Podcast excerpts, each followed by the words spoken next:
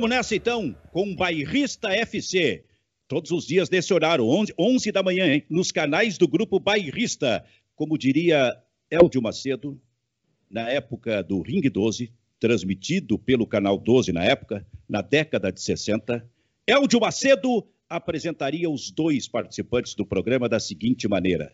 Os dois estão aqui na minha tela. E eu diria o seguinte: à minha esquerda, ele diria à nossa esquerda. É no ginásio da Brigada Militar, hein, que nem existe mais, olha só. À minha esquerda, lutador de 1,90m, passou fácil dos 100 quilos.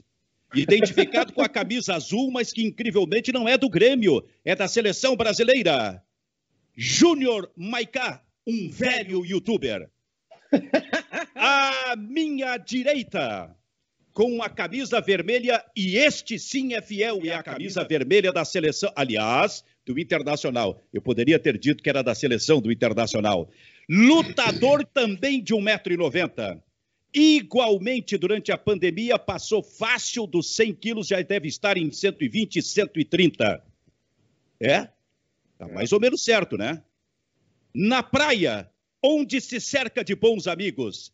Mas hoje está nesse ringue aqui. Estou falando de Fabiano Baldasso, outro velho youtuber. É assim que está começando esse programa hoje.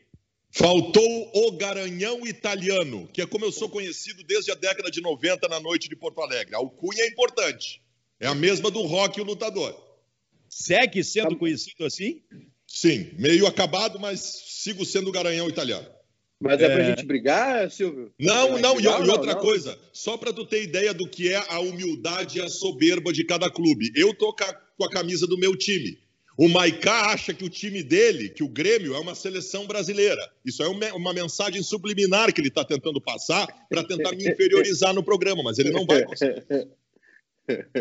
Responde, Maicá. Não adianta só não, rir, responde. O, o não tem calendário em casa. Hoje tem jogo da seleção e eu sou talvez um dos poucos, Silvio Benfica. O único. Uma, daque, uma daquelas. O que restou, uma daquelas crianças forjadas na eliminatória de 93, na Copa de 94, a sangue, e suor e lágrimas, e Romário e Bebeto. Então, eu ainda cometo desatino de torcer pela seleção brasileira.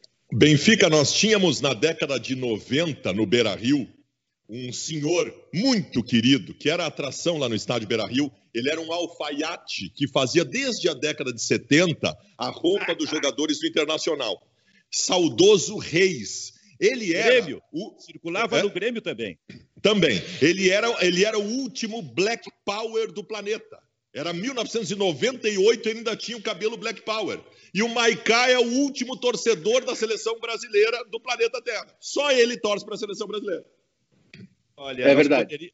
Nós poderíamos tentar esse encontro, Baldasso. O Alfaiate Reis e Júnior Maicá. Só que eu acho que vai... só teria que ser num outro plano. No outro se, o se o Maicá topar, não tem problema.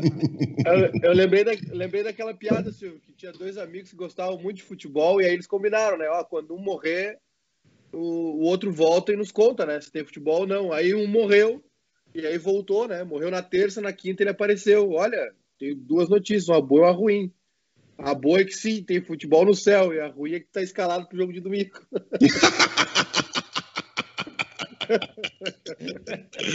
Isso aí dá mesmo. Eu, Silvio, eu vou passar esse convite por enquanto, tô legal, vou esperar mais um pouquinho. Tá, perfeito. Mas, ô Baldasso, Maicá, giro dos stories, o uh, que que prevê o movimento de fim de semana para as nossas celebridades gaúchas? Alguma coisa, não? Não vi, não vi nada do Tedi Correia, da Débora de Oliveira e nem da Cris Bart ainda, que são os meus três balizadores do que eu devo fazer no final de semana, de acordo com a movimentação da cultura gaúcha. Vou olhar hoje à tarde. Aliás, queria fazer uma autopromoção aqui, Silvio. É, vou, gra vou, gravar hoje o Bebendo Falando, que é o meu podcast, com a Renata de Medeiros. Vamos gravar, ela está no Rio, né? Foi, foi, trabalhar na Globo lá. Vamos falar sobre futebol, sobre essas coisas todas aí. Hoje à noite, amanhã. Amanhã está no Spotify. Perfeito. Mas a Renata ainda é menor do que esse velho youtuber aí, né, Baldasso? Isso sim é uma outra é uma outra celebridade. Vai acabar ele sendo entrevistado.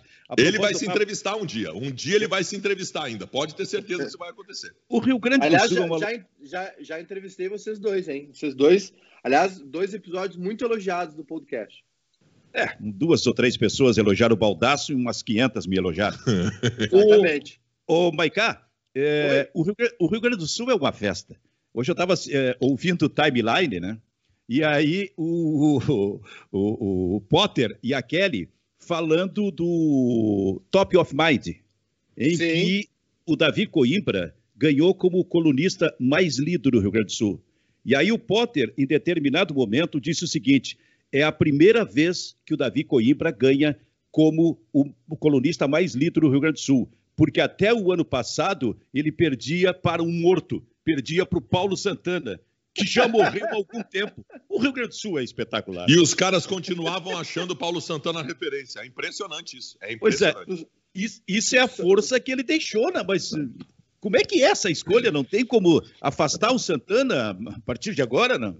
Tinha um colega nosso, eu nunca vou, eu não vou citar o nome dele porque é uma sacanagem, mas um colega nosso que ele tinha um comentário na Rádio Gaúcha todos os dias, às oito, quando voltava do, do, do noticiário, tinha um comentário dele no programa Show dos Esportes. Era diário o comentário e fazia 20 anos que ele tinha um comentário. Em determinado. E ele, e ele era muito minucioso, ele datilografava o comentário dele e gravava, quando saía da rádio no começo da tarde, ficava gravado para entrar à noite. Só que em determinado momento a rádio chegou à conclusão que não ia mais botar o comentário no ar. E não botou mais, mudou a forma do programa tal, só que não avisaram ele. E aí o que aconteceu é que um ano depois, ele seguia gravando todos os dias o comentário e fazia um ano que não entrava no ar. E aí ninguém mais tinha coragem de dizer para ele que não estava entrando no ar. Ele gravava religiosamente todos os dias um comentário que fazia um ano que não entrava no ar. Histórias do rádio, cara. Houve um momento, houve um momento na Rádio Gaúcha que o horário entre 11 horas e meio-dia, meio-dia e pouco, era maravilhoso. Por um detalhe significativo. Aquele era o horário onde o rei se chamava Cláudio Cabral. Opa. E a gente, a gente fazia uma festa danada só ouvindo durante uma hora as, as teses do Cláudio Cabral no corredor. Até que em determinado momento, é, eu acho que era o Rui, Rui Carlos Osterman que tinha um comentário no programa do meio-dia. E aí, quase que em cima da hora, alguém disse: o Rui está fora, não vai poder participar. Aí o Cabral puxou um papel do bolso e disse: Não tem problema, eu estou aqui com o meu comentário, pode deixar que eu faço. Estava pronto. O Cabral fazia isso todos os dias, Júnior Maicá. Ele chegava com um comentário escrito pronto no bolso para qualquer eventualidade. Eu, eu, tenho, eu tenho um sonho, Silvio Benfica. Ainda, ainda alimento esse sonho, que é de fazer um livro e um documentário sobre Cláudio Cabral, na minha opinião, o maior cronista esportivo do Brasil meu ídolo maior. É, tive o prazer de conhecê-lo. Os ouvintes da Band, numa comunidade do Orkut, é, organizaram um almoço com ele lá no Tirol. Eu fui, eu era o único gremista. Aí ele olhou para mim e falou assim: Como é que tu sabe que tu é gremista? Quando tu nasceu, te jogaram na parede, tu grudou. Ele era impressionante, cara. Gênio, Mas olha, essa, raça, essa, essa, essa, tua biografia vai ter que dar uma passada pelo pai dele. Cid Piero Cabral, que foi um monstro do sala de redação, só que era um homem de jornal. Era um homem que Sim. se consagrou no Correio do Povo, lá nos jornais da Calda Júnior, e depois veio para Zero Hora e foi para o sala de redação. E ele não tinha intimidade nenhuma com o microfone. Ele só sabia que tinha um microfone na frente dele. E um dia está ele numa briga danada com o Foguinho, Oswaldo Rola, no sala de redação, e ele com a caneta na mão, cai a caneta. A caneta caiu embaixo da mesa o Cid Pinheiro Cabral não teve dúvida. Começou a se abaixar para pegar a caneta, mas sem deixar de falar, sem deixar de comentar. Daqui a pouco estava ele dando discurso embaixo da mesa, achando que aquilo estava saindo no ar. Era o Cid Pinheiro Cabral. É, o, profe, o, professor Rui nos contou, né, na, na, entrevista que a gente fez com, com ele para o livro, né, e documentário, ele nos contou que o Foguinho e o Cid se odiavam, né? O Cid vinculado ao Inter, o Foguinho mais ao Grêmio. E aí o Sala, aquele estouro do Sala, Copa de 78 na Argentina, vai todo mundo para Buenos Aires. E aí lá eles começam a se entender. Claro, né? Dois, dois gênios, né? Começaram a entrar na mesma sintonia. E aí o professor Rui disse que um dia viu eles saindo do hotel juntos, assim, pelo centro de Buenos Aires, conversando lado a lado, aí ali, depois daquilo ali, né, nunca mais, nunca mais, eles eram inimigos mortais. Amigos. Grandes é, amigos. Viraram grandes amigos. Eu, eu, não recordo quem faleceu antes, o Cid Piero Cabral. Cid Piero, tanto, eles eram tão amigos que quando o Cid Piero Cabral faleceu e ainda estava no sala de redação, pouco tempo depois o Foguinho não aguentou e saiu do sala. É. Tal era a amizade que os dois tinham. Um dia, um amigo já falecido, grande amigo, as histórias vão passando, há um momento talvez de contar. O Foguinho, que virou comentarista na Rádio Gaúcha, foi fazer um jogo no Rio de Janeiro com o Roberto Brauner. Olha só. E o Brauner me contou essa história. Então eles estão no hotel, no, no, lá em Copacabana, assim, né? E estão se movimentando, estão descendo, não sei se iam para o estádio, é, é, e, e, os dois no elevador. E aí entraram umas mulheres, umas mulheres bonitas, bonitas, cara, belas mulheres, do Rio de Janeiro, tu imagina. E, mas sem falar nada. E o Foguinho achou que eram estrangeiras. Aí ele começou a fazer uns galanteios. Que mulher bonita, Roberto Brown. E aí já, é, já avançou também. Gostosa, eu só queria. Bloco alto. Só queria que ela estivesse comigo, Roberto Browner. E ficou aquele troço fazendo galanteio. Quando parou na recepção o elevador, abriu o elevador, as mulheres olharam para trás. Um abraço para vocês, muito obrigado pelo, pelo seu elogio. Foguinho envermelhou. É, e o, o só para encerrar essa, essa participação, essa, esse capítulo, depois na entrevista com o Vianney, até me emociono de falar, na entrevista com o Vianney, ele falou que o sonho dele era morrer como o Cid Pedro Cabral, né? Trabalhando. O Cid Pedro Cabral chegou na, na redação para fazer a coluna dele num domingo à noite de chuva e morreu, infartou, né? E o Vianney disse que o sonho dele era esse, de, de, morrer trabalhando, né? Que se ele pudesse morrer trabalhando, seria o ideal da vida dele. Foi mais ou menos isso que aconteceu, né? O Vianney sai da gaúcha, vai para a Band, não, não, não para, não desiste, né? Mesmo com todas as dificuldades de saúde. A Band também muito muito receptiva, né? Muito carinhosa com o Vianney, entendeu todo o processo dele também, abraçou ele. E foi mais ou menos o que aconteceu. Olha aqui, ó, deixa eu mostrar para vocês. A gente estava mexendo aqui nas coisas ontem. Olha aqui o, o, que eu tenho aqui. Uh, quase derrubei minha cuia. Do Sala aqui. Eu pedi para eles assinarem também, ó. Guerrinha, é, Vianney. Pedro, Zé Vitor, Castiel, João de Almeida Neto, Fernando Carvalho, o último quem é? Cacalo. O nosso, o nosso Matusalém querido, Cacalo. é, tá aí. Essa, Luiz Carlos Silveira Martins. Essa duplinha aqui, hein? É, é, é. Até, cobria, até cobria a Dona Ivone Lara aqui um pouquinho para é. deixar eles aqui. Vou mandar fazer um quadro. E pensar que esse nosso papo, tudo, esse nosso papo é tudo por causa do, da derrota que o Davi Coimbra vinha tendo para o Paulo Santana, mesmo o Paulo Santana morto como colunista mais lido do Rio Grande do Sul.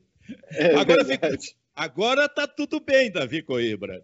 Mas, ô, por que tu tá ruindo essas unhas aí, ô Baldaço? Tu tá nervoso? Não, não, cara, graças a Deus o Inter, essa semana o Inter não estragou, né? O Inter não estragou a semana. É, fazia tempo que isso não acontecia, Benfica. Fazia tempo, tivemos um bom desempenho do Inter ontem.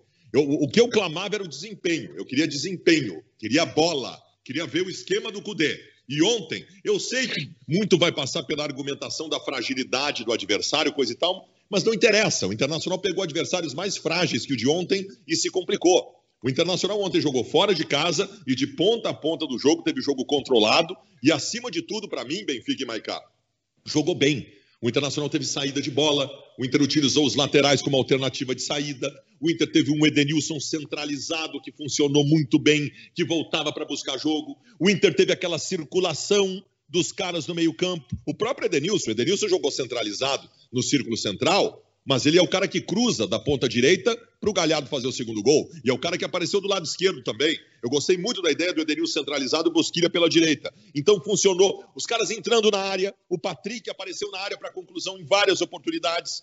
O, o, a efetividade, que também é importante. O Inter não teve muitas chances de gol no jogo. Teve três ou quatro. E fez dois. Com um cara que está iluminado, que é o Galhardo, que tem que jogar na área. Que tem que jogar na área. Não com o Potker do lado, mas tem que jogar na área então, assim, muita coisa positiva. Eu gostei demais, demais do Internacional ontem. E a prova, Benfica, de que realmente ninguém ninguém está jogando nada no futebol brasileiro, Benfica. É o Inter que passou um mês e meio sem jogar nada com maus resultados, foi encaminhar uma boa atuação, um bom resultado. O Inter no final de semana já pode ser líder do Campeonato Brasileiro de novo. Eu estou batendo nessa tecla com os pessimistas colorados, dizendo o seguinte, galera, não tem ninguém, cara. É focar, é ajustar algumas coisas, dar uma pequena liga e nós vamos brigar por tudo. É, eu não tenho todo esse teu entusiasmo aí é, em relação à, à, atuação do Internacional. Eu, eu, acho que ela foi uma atuação normal, mas ajustada. Uma atuação é, que foi importante para se impor é, diante de um adversário sobre o qual o Internacional teria que realmente se impor. É fraco ou, most... ou foi fraco ontem o time do Bragantino. Eu não sei se é o tempo todo assim. Mas esse, esse é um Bragantino que, por exemplo, tirou ponto do São Paulo, tirou ponto do Corinthians. Mas é por né? isso que eu estou falando que foi fraco ontem. Né? Não, não, precisa ser necessariamente assim. Mas isso não importa, até porque mas contra tá adversários mesmo, fracos, até porque contra adversários fracos e com 10, como aconteceu com o Goiás, o Inter perdeu. O que, que é o, o Maicá? Mas está fraco mesmo. Está fraco mesmo. É muito fraco. Eu, eu, eu acho que o Inter teve, teve boas coisas ontem, assim com aquele começo do jogo do Grêmio, só que a gente não pode esquecer que Curitiba e, e, e o Bragantino, meu Deus, são, olha, candidatíssimos a, a, a rebaixamento. Muito ah, fraco o time. Não, é verdade, só. Não... Só que o Inter vinha perdendo para adversário assim. Verdade, concordo também. É isso aí. É, então era hora de vencer. E tinha que vencer se não para entusiasmar, mas pelo menos para ganhar um fôlego de novo, frear um pouco as críticas que eram muito fortes e injustas. É, o seu Baldaço, que está à nossa frente, aqui está ao teu lado, aqui no computador, o Baldaço vinha dando pau no Internacional. Ele, ele é assim, ó, é do, do 8 ao 80. Ele não tem o 40, o 45, 50. Ele é incapaz de dizer que foi uma atuação boa do Internacional suficiente para ganhar o jogo com algumas coisas positivas. Eu vou dizer uma coisa: algumas individualidades também a gente tem que destacar, especialmente as que obtiveram uma recuperação importante. O Edenilson ontem fez uma grande partida, e tu sabe muito bem que eu sou um crítico veemente do Edenilson, porque é um dos caras que eu mais espero no Internacional, porque ele é uma referência técnica e ele vinha muito mal, vinha desligado, inclusive. O Edenilson ontem centralizado. Os melhores jogos do Inter no ano são com o Edenilson centralizado. E o Edenilson ontem chamou a responsabilidade do jogo, justificou a braçadeira de capitão e foi uma liderança, foi o motor que moveu o meio-campo do Internacional. O Heitor, o lateral direito, e aqui, aqui eu errei. Como diria um ex-chefe meu, até eu erro. Eu errei. Eu errei. Eu disse em determinado momento o seguinte: olha, eu não acredito no Heitor, porque o Heitor foi titular do Inter durante todo o segundo semestre do ano passado e o Heitor não deu resposta naquele time do Zé Ricardo ali. Mas o Heitor, ele entra num jogo contra o América de Cali, no lugar do Sarabia, uma fogueira, faz uma grande partida. Ele foi o melhor jogador do Inter no Clássico Grenal. E ontem, além de ser um vigor físico fantástico, de que participa do jogo todo atrás e na frente, ele me deu um cruzamento de Kleber Chicletinho ontem. Cruzamento dele para o Thiago Galhardo foi o cruzamento do Eu até brinquei no Twitter, Heitor Chicletinho. Uma coisa fantástica. Então, outra recuperação importante. E em relação ao centroavante, Benfica, eu quero dizer para ti, algumas coisas no futebol elas têm que ser respeitadas e obedecidas. Quando tu tem um cara que está iluminado, iluminado, tu tem que jogar em função dele. O Thiago Galhardo ele está iluminado. Então, assim, o, e, primeiro, ele tem que ser a referência do ataque. Porque se o Abel é centroavante ele está pelo lado, a referência é o Abel. Não pode ser o Abel. A referência tem que ser o Galhardo. E o time tem que jogar em função do Galhardo. O time do Internacional hoje tem que ser: vamos produzir para o Galhardo fazer gol. E fim de papo, cara. Fim de papo. O iluminado tu respeita. Tu respeita o iluminado e o Thiago Galhardo está iluminado. Ponto. Internacional, para mim, Júnior Maicá, teve duas coisas importantes que eu até referi num vídeo que eu fiz na atuação de ontem. Primeiro, esse aí, ó, o Galhardo. Tem 12 gols no Campeonato Brasileiro, fez os dois ontem, participou de todos os últimos 14, 15 gols do Internacional, no Campeonato Brasileiro, me parece. O Galhardo tem 12 gols no Campeonato Brasileiro e o Grêmio tem 13. Não, tem um número. É, e tem, tem um número aqui, Silvio, que o pessoal é. levantou uh, sobre a importância do Galhardo pro, pro, não, claro, além dos 12 gols, né? Aqui, ó, deixa eu só pegar aqui rapidinho. Cadê? Os gols, ó, uh, os gols de Galhardo deram 16 dos 25 pontos somados pelo Inter no Brasileirão, contando o gol que foi determinante para vitória, empate com o jogo empatado ou desvantagem no placar. Se somar gols e assistências, Galhardo foi responsável por 19 pontos do Inter. É muita coisa.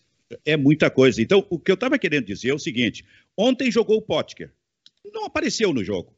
Mas teve um detalhe importante, até, até, por uma questão também de respeitar o jogo, porque daqui a pouco a gente dá pau, dá pau, dá pau, dá pau, esquece que também é um, é um ser humano que tem ali atrás ali. Então, por uma questão de respeito. Ele não, ele não apareceu no jogo, mas não comprometeu. Mas ele fez o mais importante, que é para o Galhardo. Porque a questão do Galhardo não é estar na área. A questão do Galhardo é aparecer na área porque ele é muito inteligente para aparecer na área em momentos importantes, momentos definitivos. Mas para aparecer na área, ele precisa que não tenha alguém à frente dele. Sabe? Tipo é, o que o Potker fez ontem, que não foi o centroavante, ou o Abel Hernandes, que está sempre à frente dele e isso atrapalha esse movimento de entrada na área dele. O que não acontece com o Guerreiro, porque o Guerreiro também é um jogador inteligente e ele sai proporcionando a entrada para o Galhardo. Então, mais do que estar na área, o que tem que acontecer é o campo dentro da área tem que estar livre para que o Galhardo apareça. E aí ele é definitivo e por isso é o jogador mais importante. De novo, a gente viu isso no jogo de ontem. Tem um outro detalhe que eu falo em seguida. Bom, uh, uh, eu, acho, eu acho que tem, tem que haver o respeito. Acima de tudo, Potker é um ser humano, mas é um ser humano que não joga nada. Nós temos que também deixar isso bem claro. O Potker é um jogador que foi tentado pelo Cudê em, no mínimo, 15 oportunidades. Eu fui o cara que disse, quando estava parado para a pandemia, que eu queria ver o Potker. O Potker fez uma pré-temporada especial, se dizia que o Potker estava treinando muito bem. Então, assim, eu queria ver o Potker. Vi a primeira vez, ele não foi bem. Vi a segunda, também não foi bem. Bom, vai para a terceira. Terceira. E o Cudê continuou utilizando o Potker, deixa o Internacional numa expulsão boba que teve no estádio Beira-Rio, sai lesionado, volta como primeira opção de novo. O Potker, numa atuação boa do Internacional, o Potker de novo não fez a diferença é. ofensiva. É, o, que me, o que me chama a atenção nesse troço do, do Potker é que sempre tem aquela informação, está treinando muito bem. Pois é, mas Sempre não está. cara. Eu, eu, não consigo, eu não consigo entender, mas a gente não, a gente não tá vendo o treino, não é possível que esteja treinando bem. Foi o que o Vini Oliveira disse aqui, o Pote que está treinando bastante o fundamento do passe errado. Não, não, e o problema é o seguinte: a minha angústia não é só por ele receber tantas oportunidades não jogando nada. A minha angústia é que no lugar dele tem o Peglo, cara. Tem o Peglo. O Internacional vive uma loucura para voltar a ser um clube que entre numa rota de ser um clube vendedor do futebol brasileiro. Tu tem um rival do lado que todo ano vende um jogador a 30 milhões de euros. E, o interna... e 30 milhões de euros você não vai vender por um zagueiro, tu vai vender um atacante. Zagueiro não vale 30 milhões de euros. O Internacional teve numa primeira década desse século a sua saúde financeira e os seus títulos baseados na venda de atacantes meninos qualificados. Daniel Carvalho, Nilmar, Sobes, Pato, Damião. E aí o Internacional Tu tem o Potker, que todos nós sabemos qual é o teto, e o teto é baixíssimo, recebendo oportunidade em todos os jogos, e o Peglo, que é uma sensação da sua idade no futebol brasileiro, não recebe oportunidades. O Yuri Alberto é outro que está voltando de lesão e que também, numa linha de preferência, tem que estar à frente do Potker. Isso me angustia, Benfica, porque claro. não tenha dúvida, domingo, domingo vai ser Potker e Galhardo de novo, pode ter certeza. Vai ser, vai ser. Eu, eu entendo a tua angústia, eu entendo a tua angústia. E ontem, aliás, se viu de novo a questão da submissão à hierarquia.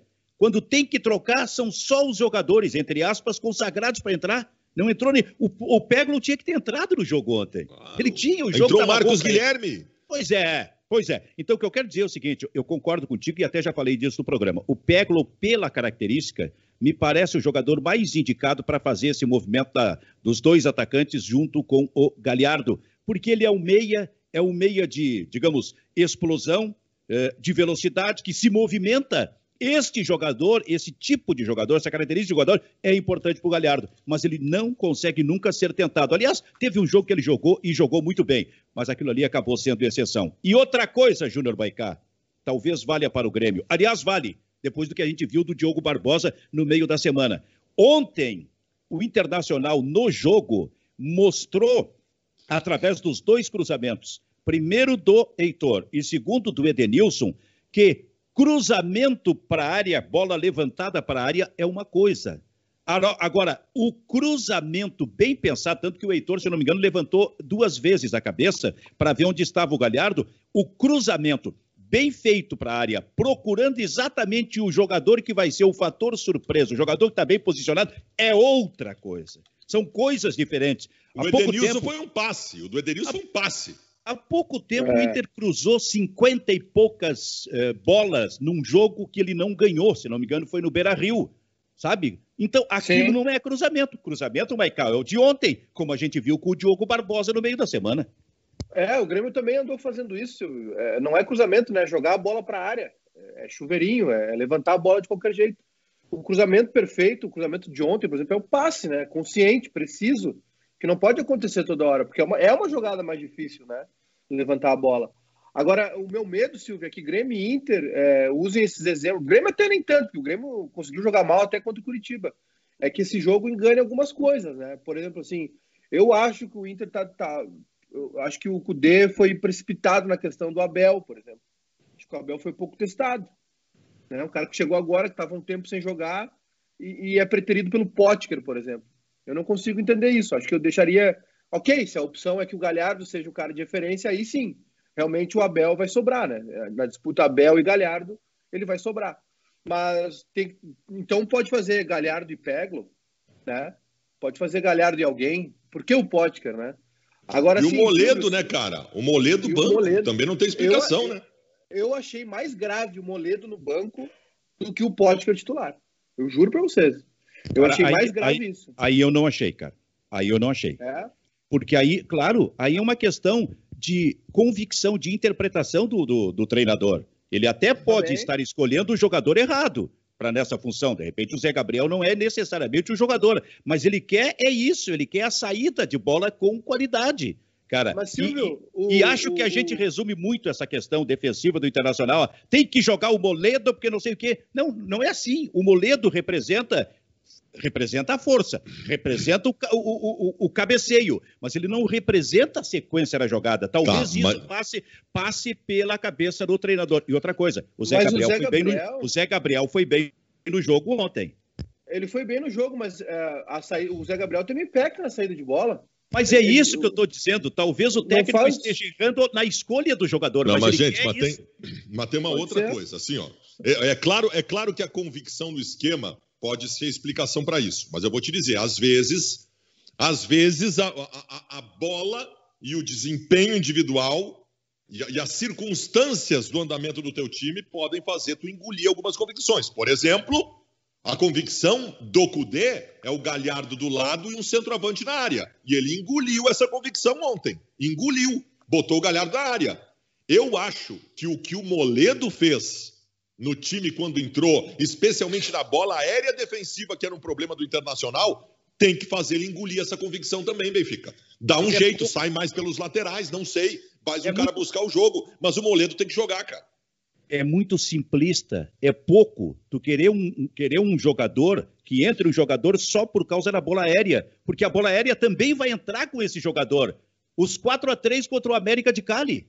A bola aérea entrou com o Moledo em campo. O que eu estou querendo dizer é o seguinte, assim, ó, o técnico tem uma convicção. Ele vê que à frente dele, desse, desse, desses zagueiros, tem o Lindoso, por exemplo, ou tem o Musto, que não são necessariamente os jogadores que, por quem a bola vai sair com qualidade. Então ele quer atrás um jogador que tenha essa qualidade na saída pode estar errando no jogador. Talvez o Zé Gabriel, que foi bem ontem, não seja necessariamente esse jogador, mas ele está procurando porque ele entende que só colocar um zagueiro para tirar a bola aérea e nada mais no futebol atual é pouco.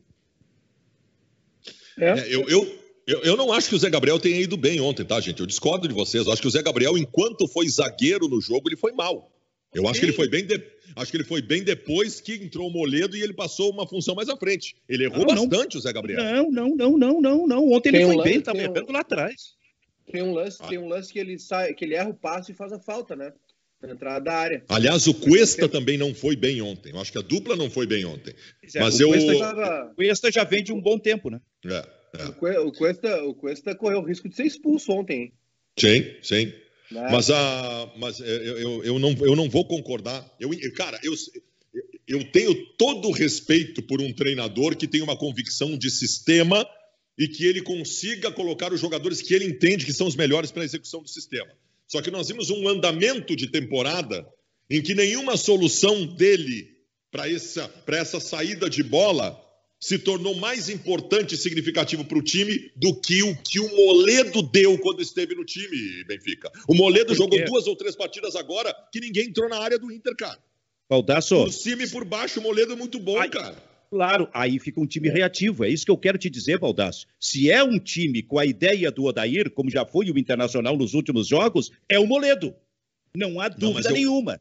Mas, mas eu acho problema... que dá para fazer, cara. Só que eu acho que a coisa é muito simplista, Baldasso, porque ela passa por outros movimentos. O movimento da linha de três do Internacional vinha sendo muito ruim. E isso prejudica qualquer movimento atrás de zagueiros. Eu, eu lembrei um jogo aqui onde o Moledo estava e que o Inter tomou três gols. E eu vou dizer que foi por culpa do Moledo? Não, é por culpa do movimento, eh, digamos, eh, homogêneo do Internacional, completo. Passava pela linha de três que não jogou nada, passava pelos laterais que não jogava nada. Então, são coisas eh, complicadas para o treinador encontrar a solução, mas ele vai ter que encontrar, até porque lá atrás ele já encontrou, né? O Internacional já entusiasmou jogando assim, e inclusive com o Zé Gabriel, ou com o Bruno Fux. Sim, sim. Já não, entusiasmou. Não, e aí quando desapareceu. saiu o Bruno Fux, quando saiu o Bruno Fux, as pessoas têm que lembrar disso, porque não dá para condenar o menino. Quando saiu o Bruno Fux, o Zé Gabriel nem era para ser o titular, porque estavam contratando o Lucas Ribeiro para isso. O isso. Zé Gabriel foi colocado e deu uma belíssima resposta. Lá atrás, lá no começo, final de, de agosto, o Zé Gabriel deu uma belíssima resposta. Depois ele afundou junto com o time. Mas também time. porque o Cudê colocou ele do lado esquerdo, que não é o dele. Yeah. Mas então. é que, é que, cara, o Moledo, eu acho que o Moledo. O Moledo tem uma qualidade tão grande de, de, de, de imposição física e capacidade de, de espanar o que vem pela frente, que eu acho que tem que se encontrar uma solução em torno dele para que ele possa jogar. Tu sabe que a gente começou falando nesse programa sobre o Internacional por motivos óbvios. É, o Internacional foi o time que jogou ontem, né? Mas eu até fiz uma relação com o Grêmio na questão do Diogo Barbosa e o cruzamento perfeito, que tem que ser uma arma para qualquer time, mas não a bola simplesmente levantada para a área. O Grêmio, Maicá, que entusiasmou nos 15 primeiros minutos. E aí o Grêmio, digamos, decolou nos 15 primeiros minutos da partida contra o Curitiba. E eu disse ontem e anteontem que o Renato só esqueceu de dizer que o time ia decolar, mas só 15 minutos. E os outros 75 ia embarcar naquele marasmo dos jogos anteriores. Não é possível um time é, é, é, de, é, decolar por apenas 15 minutos. Mais do que isso, se fala que daqui a pouco o Grêmio está mal fisicamente e já sentiu isso no primeiro tempo. Bom, se um time sentir problema físico no primeiro tempo, aí nós temos uma crise danada. Porque vá que o time sofra a partir dos 20, 25, 30 no segundo tempo. Primeiro tempo, não. O que, que eu quero dizer, Maicá, é que agora a gente vai ver esse Grêmio contra o Santos. Porque contra o Coritiba, os 15 minutos de decolagem do Grêmio foram suficientes. Contra o Santos, não. Vai ter que jogar não, mais. Vai e vai ser, vai ser jogo, jogo para correr o jogo todo, né?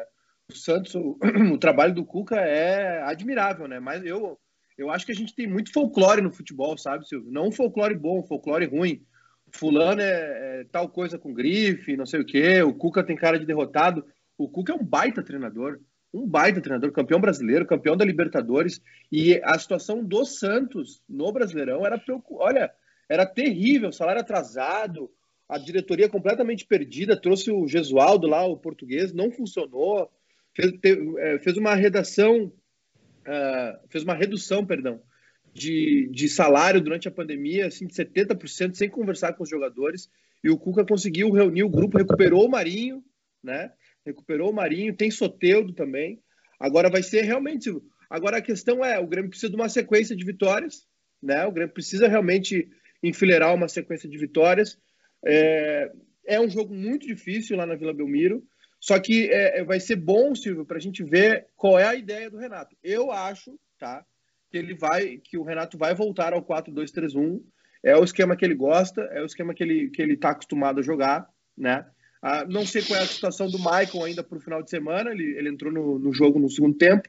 Talvez jogue, saia jogando, né? Mas mesmo assim é uma coisa que o Grêmio 4, não pode contar. 4-2-3-1 com quem na linha de três pelo meio? Com o Robinho. Ele vai manter o Robinho.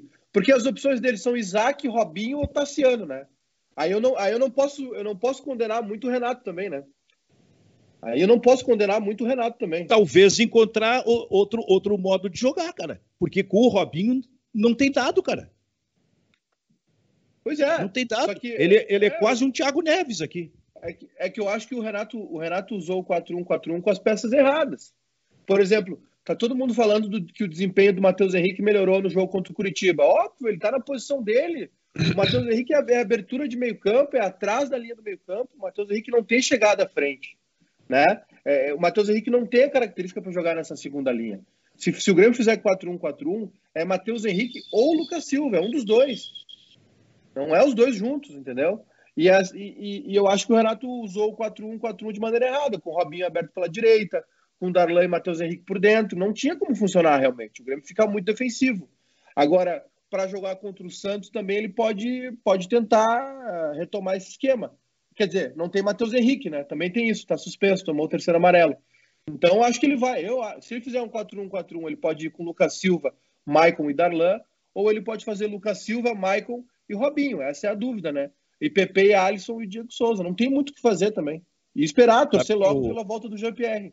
Sabe que o 4-2-3-1, talvez a função mais importante seja a do meia entre os dois extremos na linha de três. Talvez seja essa a função mais importante. E para esta função, pelo menos no momento, o Robinho é insuficiente. O Grêmio vai ter problema. É como a questão do Internacional. Para a ideia de intensidade do técnico do Internacional, o setor principal é a linha de três no meio-campo. Se não funcionar, não vai funcionar. Se não tiver intensidade, para o Internacional. Que era o que estava acontecendo nos últimos tempos, ô Baldasso. Então, ali o setor principal é a linha de três. Como no 4-2-3-1, ou tu tem o Luan, como esse jogador do meio, na, na linha de três aí, ou tu tem o Jean-Pierre na sua melhor forma. E aí o Grêmio não tem outro. Pois é, é, é, o, Grêmio, o Grêmio, de novo, o Grêmio se preparou mal para essa temporada, Silvio. O Grêmio não tem peça. Eu tô chegando à conclusão que o Grêmio não tem jogador nem pro 4-2-3-1, nem pro 4-1-4-1. E tem que abrir logo essa janela, dia 13, e o Grêmio tem que, vai ter que gastar, o Grêmio vai ter que gastar. É, eu, sei, eu entendo que, que manter as contas em dia é, é uma é uma é importantíssimo, né? A gente está vendo o caso do Cruzeiro, mas também não é não é que o Grêmio vai quebrar, entendeu? O Grêmio pode fazer um esforço, pode chegar mais próximo aí da linha aí do, do aceitável, entendeu? Claro, não precisa contratar um Diego Tardelli a um milhão e meio por mês. Tu consegue, com Exato. meio termo disso, contratar um bom jogador. E outra, não, até... o, Grêmio tem que come... o Grêmio tem que começar a olhar idade e momento dos caras que está contratando. O Grêmio contrata jogador pela história. Contratou o Diego Souza pela história, o Thiago é. Neves pela história, o Robinho pela história, o Diego Tardelli pela história. Cara, pelo amor de Deus, mas estava escrito que não ia dar certo, né? Eu concordo. Eu vou te dizer, cara, é, é, assim, ó, a contratação do André foi, um, foi, um, foi, uma contratação que eu entendi, assim, que eu olhei e falei, cara, eu também. Faz sentido. O cara, o cara tem uma característica, tem um bom retrospecto, é jovem, tu pode vender daqui a pouco. Só que Jogador, aí a gente tem um outro problema, né, Silvio? É, a gente tem jogador, os jogadores brasileiros estão se aposentando antes dos 30. Aí é difícil também. É, é, eu não acredito que o Grêmio vá conversar com o cara, olha, nós temos um projeto, é isso, isso, isso, o que, que tu acha? Tá afim? O cara vai dizer, tô, tô afim, tô com sangue nos olhos. Só que aí chega aqui, os caras não treinam mal, é muita noite, né? É mulherada, festa, os caras largam, é difícil também. Eu vou te dizer, Silvio, eu acho é, eu concordo plenamente com, com o Baldasso essa questão da, do retrospecto, da característica. Tá na hora de, de, de, contratar gente com fome, sabe? Gente com vontade de vencer na carreira. Porque no fim a gente está formando jogador, né? A gente está formando jogador que quer ir para a Europa, ganhar um, ganhar um belo salário e, e sossegar. Quer jogar na Arábia, na, na, na, Ucrânia, na Turquia. Então pega esse cara que está morrendo de fome e foi, bom, aqui, meu, aqui tu vai ter o teu projeto aqui para depois tu conseguir o teu contrato para a Europa. Beleza. Não adianta mais contratar esses caras que vêm de mercado chinês. Olha, dificilmente um cara vai, vai, vai dar certo assim, dificilmente mesmo. Agora, tem que ter muita personalidade, como um Everton Ribeiro, por exemplo, que volta, né, que sai em alto nível, ganha muita grana, mas aí é um outro nível de jogador também, né? Onde e era tá mais hoje... novo, né? Era mais novo também, né? Não, ele tá com 30. É, tá com 30. Quando, quando voltou pro futebol brasileiro, ele era mais novo. Foi 2015, eu, 2016. Eu, eu, eu acho que ele voltou. Não, ele volta agora pro Flamengo. É 2017, se não me engano. E, o, o, e ele, ele volta com a idade do Juliano, por exemplo. Mas aí é um outro nível de jogador. O cara, o Tite escolheu hoje ele para ser o substituto do Neymar, se o Neymar não puder jogar. A gente está falando de um extra classe, né? É, esse, esse, essa janela que abre agora é, é uma janela para tudo. É, é, vale para contratação lá de fora e contratação aqui dentro do, do, do, do futebol brasileiro. É, a não ser os jogadores que já jogaram sete jogos no brasileiro que não poderiam Sim, jogar no teu time, no brasileiro, né? Esse caso tu buscaria só na Série B. É. E daqui a pouco é. tem alguém se destacando na Série B. É. Ou, ou, ou, ou, então é lá fora. Não, o Benfica, assim, ó. O, o, o, o Inter não vai tirar ninguém de ninguém, tá? O Internacional não vai tirar. Eu recebo todos os dias. Quem sabe o Inter contrata o lateral esquerdo do Estudiantes. O. Não, o Inter não tem bala para tirar ninguém de ninguém. Cara, o Atlético, o Nátio Fernandes, tão falado no Internacional. O Atlético Mineiro ofereceu essa semana 4 milhões de dólares por ele ao River Plate. E o River Plate disse: 4 não, nós queremos 8. Então esquece Nátio Fernandes, esquece Serve, que o Grêmio está tentando trazer também, porque não tem bala. Os jogadores que o Inter contratou, Benfica, foram o Abel Hernandes e o Leandro Fernandes, que estavam em casa, sem time. Esse, esse é o perfil que o Inter vai contratar, cara. Fora isso, não vai ter contratação de expressão. Não vai ter. Não dá para se iludir. Aliás, aliás o, o Nath Fernandes também entra nesse, nesse, nesse hall aí, né? De, eu acho que ele já tá com mais de 30 anos. Deixa eu ver aqui. Tá, tá, tá com mais de 30. Ele faz 31 em janeiro. É um puta jogador, né? Mas e ambição? Daqui a pouco um cara desse vem para cá que nem o Escoco. Chega aqui e decide duas semanas depois, ah, é, na real eu não estava mais afim de jogar e eu quero ir embora. E aí? Pois Foi é. o Escoco que disse que eu não, tava, não tô com adrenalina? Isso. Não tem isso. adrenalina. E é. jogou até os 38 lá no River e bem. O Inter pagou 7 milhões de dólares para ele, ele três meses depois de chegar no Inter disse que queria ir embora. Nossa, jogou bem, jogou 7 bem. milhões? Foi importantíssimo no River. É, ele volta para a Argentina para o News, né? Vai muito bem. Aí vai para o River, vai muito bem e agora voltou para o News, né? Então ele foi essa... revelado. Eu vi vocês falar da contratação do André. O Escoco, o Escoco é uma contratação que tu não pode criticar, né? Porque era, pô, é. tinha sido destaque da Libertadores de ter traz o Escoco. E aí, o que, que tu vai dizer? Não tem o que dizer, né? Esses dias um cara chegou para mim e disse o seguinte: Baldaço, encontrei um vídeo teu aqui do dia 15 de dezembro de 2019 e te peguei. Tu tem é. influência e a culpa é tua. Eu vi tu dizendo que aprovava a contratação do Musto. Mas é claro que eu aprovava, cara. É claro que eu aprovava. O Musto tem um histórico maravilhoso de um jogador que na Argentina jogou muito. O Grêmio tentou contratar o Musto há dois anos e não conseguiu fazer o movimento. O Musto, o Musto tem uma história de um bom jogador e não deu certo, cara. Não deu certo. Não foi uma contratação equivocada, mas não deu certo. É, Olha, o, o cara não quis. Esqueci, é. Eu esqueci, Silvio. Ele vai, o Inter ele vai para Inglaterra, né? Ele vai para o Sunderland. E aí depois ele, ele volta para Argentina. Cara, se a gente, como jornalista, não quisesse incomodar, é melhor não dar opinião. Sem é comentários. Sem comentários. Contexto, é... Não, o cara veio com a denúncia. O cara veio me denunciar no meu vídeo. Tá aqui, ó. Encontrei, botou o link para todo mundo. Dia 15 de dezembro, tu disse que era bom contratar o Musto. Eu disse para ele, cara, é claro que era bom, cara. Mas é evidente que era bom. Mas, mas olha só, o, o, o Maicá falou do André. Quando o André foi contratado, eu falei a mesma coisa que o Maicá falou. Era uma baita contratação. Aliás, antes, porque o Grêmio demorou a contratar o André, né? O Grêmio levou um tempinho. Eu dizia, esse é o centroavante que o Grêmio tem que trazer, que é jovem, pelas características, ele vai fazer esse movimento com o Luan, o Luan ainda estava a mil lá e o Grêmio atrás de um centroavante, ele vai fazer essa combinação de movimentos com o Luan que vai dar certo. Eu falei isso, cara. Mas o que o cara, o futebol é assim, era, era o, o, o, o, jornalista acaba sendo surpreendido. Agora, não pode deixar de dar opinião. Só que é isso, né? Tu corre, corre o risco de ser desmascarado, como foi Ô, esse Silvio. Fabiano Pautaço aí. Ô, Silvio. Não, é que assim, ó, o Natanael por 380 mil por mês, essa é uma contratação que tu consegue dizer lá que, porra, tá errado isso. Quem é o Natanael? Onde é que ele tá? Tá na Bulgária? Tu não pode trazer um cara desse como solução ganhando 380 mil por mês. Essa tu consegue lá no Nascedouro saber que é um equívoco, né? Agora, o, o Diego Tardelli, numa fase já de contemplando o dinheiro que ganhou na vida, tu contratar ele por um milhão e meio de reais por mês, tu sabe lá de cara que é um erro. Agora, tem algumas. O Inter uma vez contratou o Kavenag.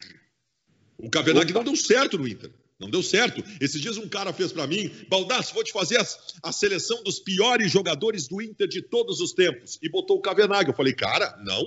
O Kavenag é um, um grande jogador, mas um grande jogador.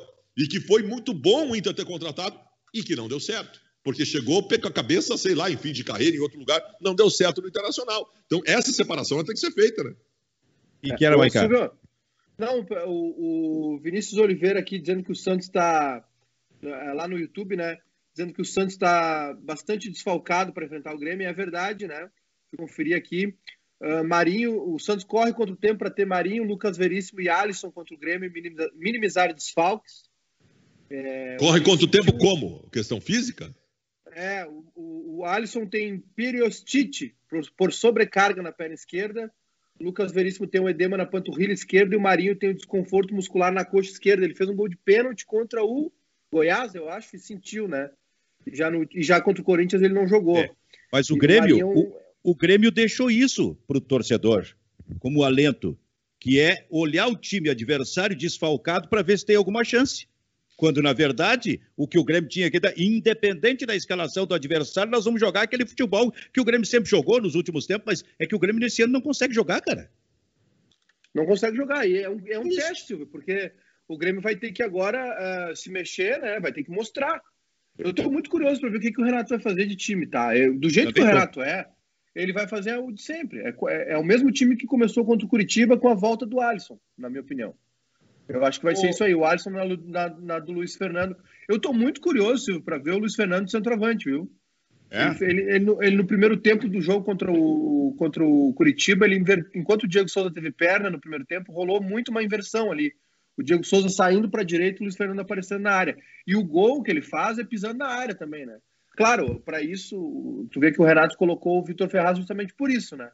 É, o que o torcedor Não, mas, o Maiká, entender, o, o, que, o que, que aconteceu com o Diego Souza? Que o torcedor do Grêmio precisa entender, Baldasso, é que o, o, o externa, né, o, meio campista, o extremo direito do Grêmio, que é o Alisson, ele é meio campista. E o esquerdo, que é o PP, ele é atacante. E é por isso que o Vitor Ferraz jogou. O que acontece com o Diego Souza é, é, é, preparo físico, é falta de perna. É um cara que está jogando direto, que já tem uma idade avançada, que está pesado. Né? Ele não está gordo, mas ele é um cara pesado. E ele não consegue. Ele tem uma bola o Grêmio rouba uma bola na saída, na saída do Curitiba, tem um contra-ataque, o Diego arranca, dá no Luiz Fernando, o Luiz Fernando inteligentemente dá de primeira no Diego Souza. Quando o Diego Souza chega na cara do, do Wilson, ele vai dominar com a esquerda, a bola escapa. É cansaço, mas, é falta de perna. Mas o Maicá, Maicá, olha só, se o Alisson é meio campista, em tese quem tem que jogar é o Orejuela. Porque esse vira Sim. ponteiro pelo lado, o Alisson se movimenta aí pelo meio. E aí ele colocou o Vitor Ferraz, que faz também o movimento pelo meio. Uhum. Então, mas ele, ele, o que, que ele quis com o Vitor Ferraz? Possivelmente segurar um pouco o Vitor Ferraz a, atrás para deixar que o Diogo Barbosa no outro lado avançasse, é, né? Não, é, ele usou o Vitor Ferraz porque ele usou o Luiz Fernando. O Luiz Fernando é um atacante também, né? É, é de muita ofensividade. O problema é que de todos. Pode ver, a, a, a torcida do Grêmio tem perguntado pelo Ferreirinha, tá? Por que, que o Ferreira não entra? porque o Ferreira é substituto do PP. É justamente por isso. É, é, ah, o, o pessoal está dizendo o Ferreira perdeu espaço para o Guilherme Azevedo. Não, o Guilherme Azevedo é pela direita, o Ferreira é pela esquerda. Ô, Maicá, o que mais que o povo está dizendo aí? Tem muito xingamento pro Baldaço ou não? Tem muita coisa aqui, ó. O, na Twitch, o Just Bean disse o seguinte, ó. Ninguém falou que o Cuesta foi mole no gol do Grêmio no Grenal, ele errou de novo. Foi? É, foi. É que o principal. Eu, eu, eu olhei repetidamente aquele gol que o, que o Inter tomou no Granal. Repetidamente, desde o começo, porque no Nascedouro tem uma falta do Galhardo e é mesmo lance. Para mim, o gol do Grêmio tinha que ser anulado. Mas, ponto, passando isso. Porque algumas pessoas responsabilizavam o Heitor, porque o PP era a incumbência do Heitor. Mas não. A, a marcação é por zona. O PP naquele lance não está na zona do Heitor. O Heitor está fazendo a cobertura do lado dele. Então tu tem uma falha do Cuesta sim, com a perna mole, ele tem razão, mas a principal falha ali, e eu vi poucas pessoas dizendo isso, peguem o lance e olhem. Musto. Quem não acompanha a entrada do PP na área é o Musto. O Musto não acompanha a entrada do PP. A principal falha ali é do Musto. É, eu, eu acho que é, uma, é, um problema sério do jogador brasileiro, Silvio. Quando tem um rebote, pode ver o, jogo, o segundo gol do Grêmio contra o Curitiba, tá? A desatenção da, da zaga do Curitiba no segundo momento. Tem essa quebra né? O jogador brasileiro, quando tem a quebra, tem o corte, que tem um primeiro momento, ele desliga.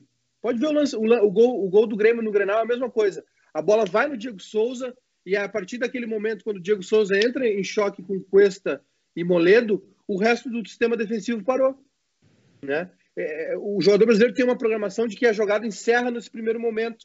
Foi contra o Curitiba, foi no gol do Grêmio contra o Inter, e aí ficou Heitor e Musto olhando e o PP seguiu a jogada. O PP fez o movimento dele do facão. Não pode parar. É a mesma coisa que tu parar quando o bandeirinha der impedimento, o juiz não. Né? Não pode parar o lance nunca. Tem que ir sempre até o final. Eu acho que é uma falha de concentração que, que o jogador brasileiro tem. O, a Karina disse que o. Silvio, a Karina no, no tweet aqui, na tweet disse que o Inter foi contra o estatuto dele ontem, que ganhou de um fraco e se ajudou, né? O Atlético perdeu. Isso, isso, isso é terminantemente proibido no estatuto do Internacional. Ganhar de um é. time fraco no Campeonato Brasileiro. No YouTube aqui. O Bragantino o vai entrar na justiça contra o Inter. Vai, vai. o Bruno Gril aqui no, na, no YouTube da onde vocês tiraram que o Ferraz marca bem? A gente não tirou que o Ferraz marca bem, mas ele fica mais do que o Orejuela, né, Silvio? É a questão da característica, né? Se joga o Alisson, que é como define o Maicá, um meio-campista, bom, aí tem que jogar o Orejuela, porque esse passa a ser um ponteiro, que vai quase à linha de ponto para fazer o cruzamento. Agora, se joga o Luiz Fernando, por exemplo, como jogou no meio da semana e que é um jogador que, é, que faz, que fez essa função de é, aberto e até entrando pelo meio, nesse caso joga o Matheus Ferraz. É, é, digamos que é o Vitor Ferraz. É um casamento de características. É. Eu acho Silvio, que para o Grêmio usar o Diogo Barbosa implica algumas coisas. O Diogo Barbosa, titular no Grêmio, vai mexer na lateral direita. Né? O Renato não vai, não vai jogar com o Orejuela e, Vitor Fer... e Diogo Barbosa não. juntos. Tá com o Vitor Ferraz.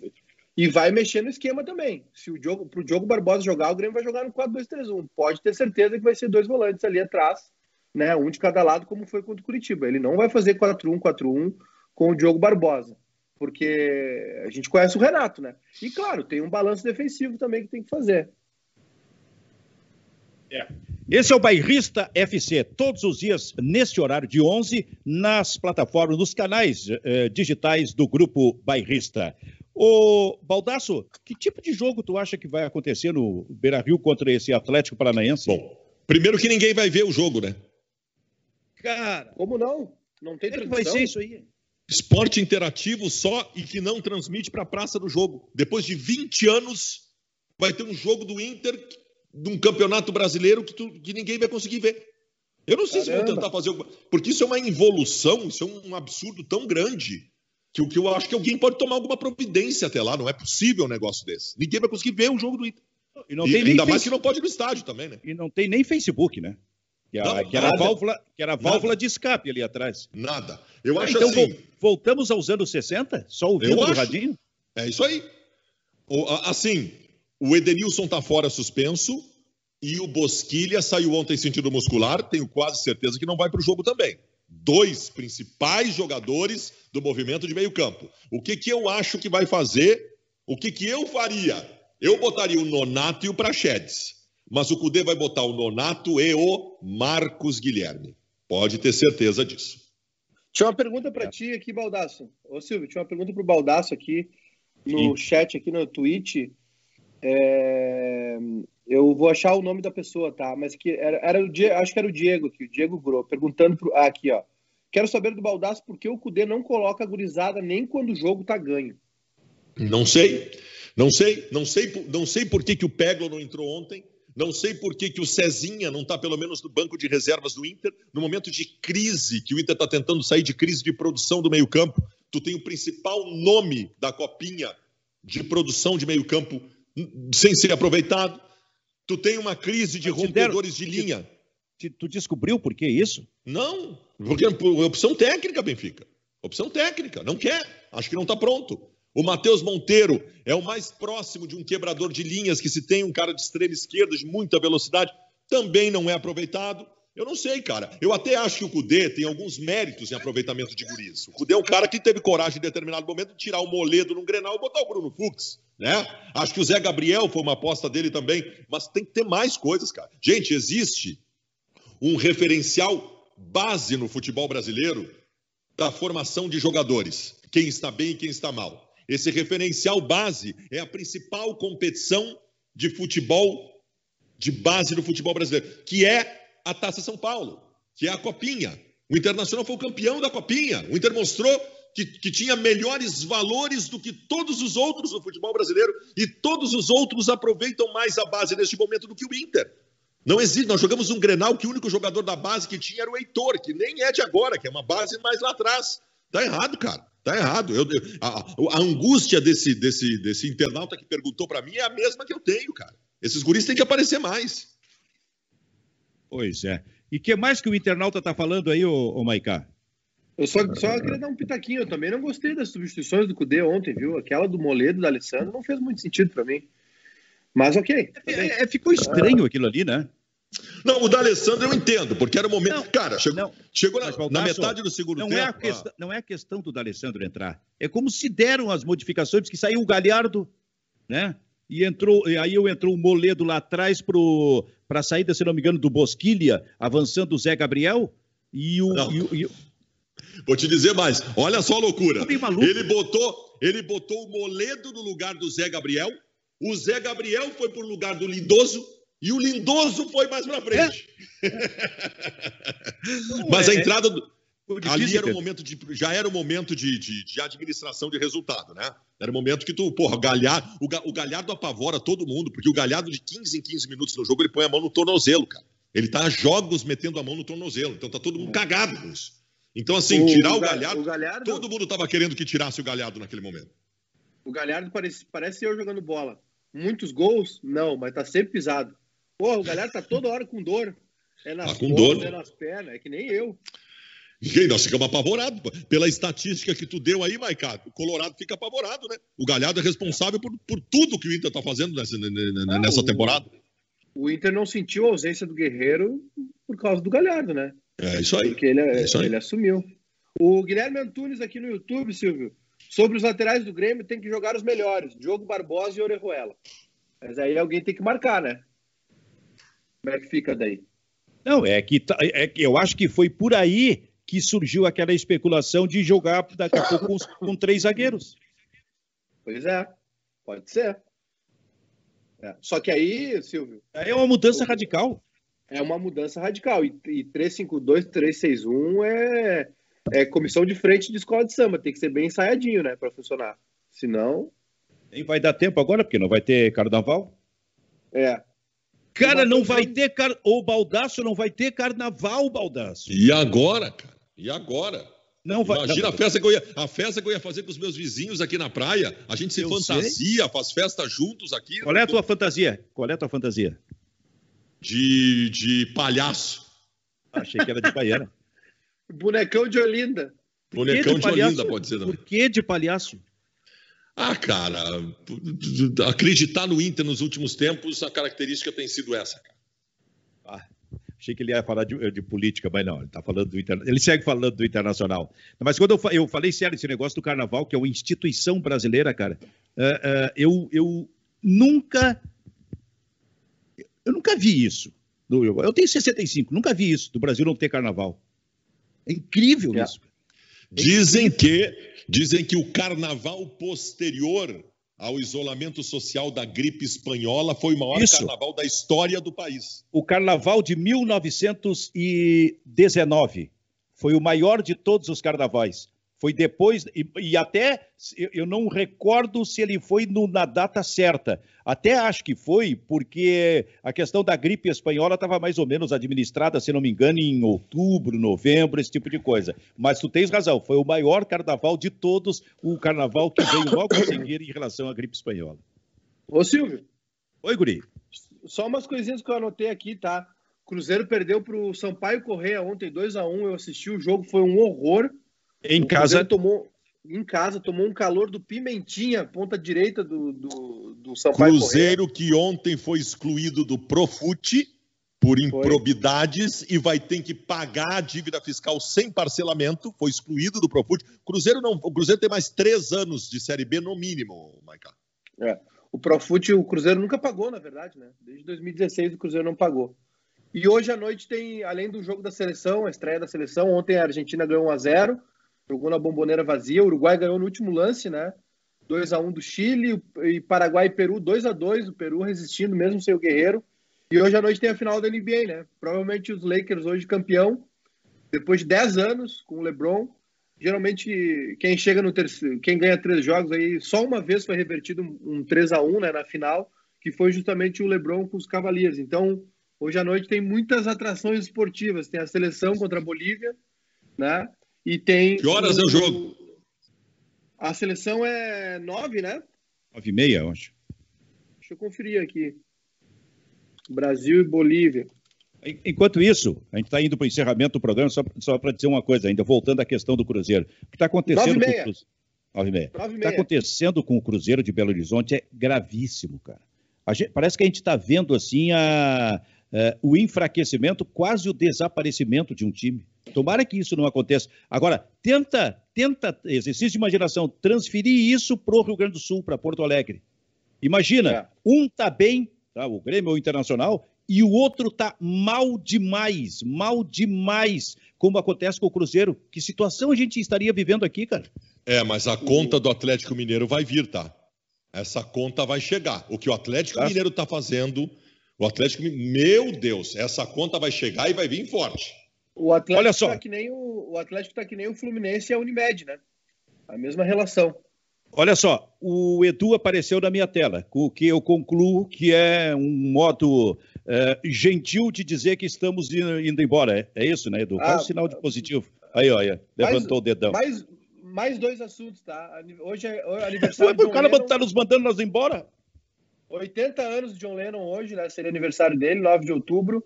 E uma bomba agora que estourou no final da manhã, como diria o argentino lá que disse que o Cavani vinha pro Grêmio, les regalo na bomba. O Gustavo Lima tá separado, mas não sei como é que a bolsa de valores vai resistir a essa informação. E agora, Aliás, quem é, cara?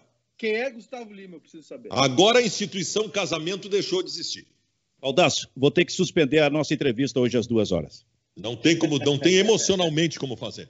Então, isso é muito forte.